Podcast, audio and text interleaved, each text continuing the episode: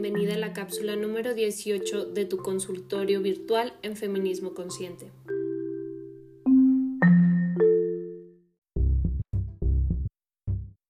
El año pasado, a inicios de la pandemia, a mis 37 años, habiendo estudiado psicología, considerarme feminista, leer y documentarme mucho sobre ética amorosa, responsabilidad,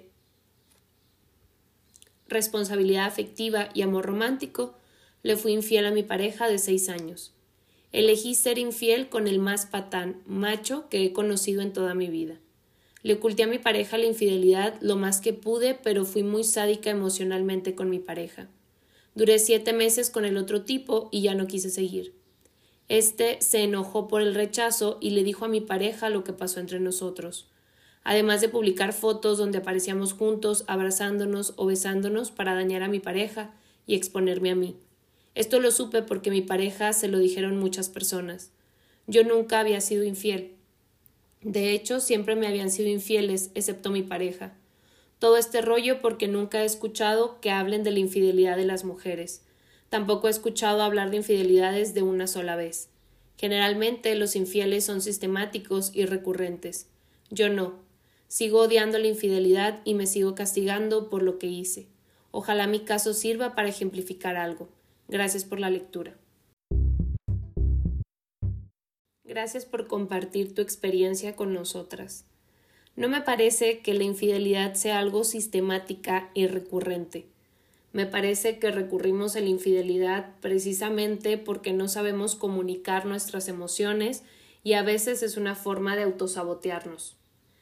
Primeramente, cuando estamos en una relación hay acuerdos de pareja, hay negociaciones y a eso si esas negociaciones cambian o ya no estamos conformes, deberíamos de tener la confianza y la capacidad de comunicarnos con nuestra pareja para saber que algo ya no nos gusta y no nos sentimos cómodas. Lo segundo es que si ya vas a optar al saber con toda esta información ser infiel, algo realmente estabas buscando. Como tú dijiste, fuiste muy sádica con tu pareja. Algo hay que trabajar contigo en relación a tu pareja que a lo mejor te querías desquitar o a lo mejor querías causarle algún daño. La infidelidad de los hombres hacia las mujeres es una competencia, es algo patriarcal. Los hombres nos ponen a competir entre nosotras y lo primero que piensas cuando te son infieles es cómo es la otra. ¿Acaso es mejor que yo? ¿Qué tiene la otra que no tenga yo? Pero una infidelidad de mujeres hacia hombres, el rollo es totalmente diferente. Hay otras necesidades que se ven involucradas y no es porque te sientes la más chingona y que se peleen por ti, como es en el caso de los hombres.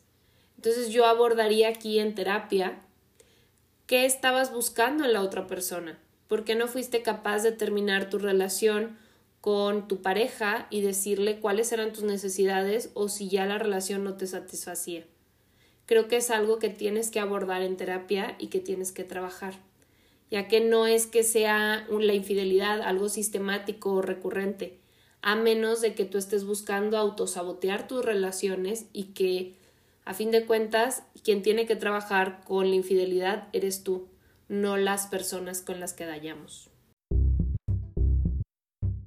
Gracias por enviar tus preguntas a www.feministconsciente.com.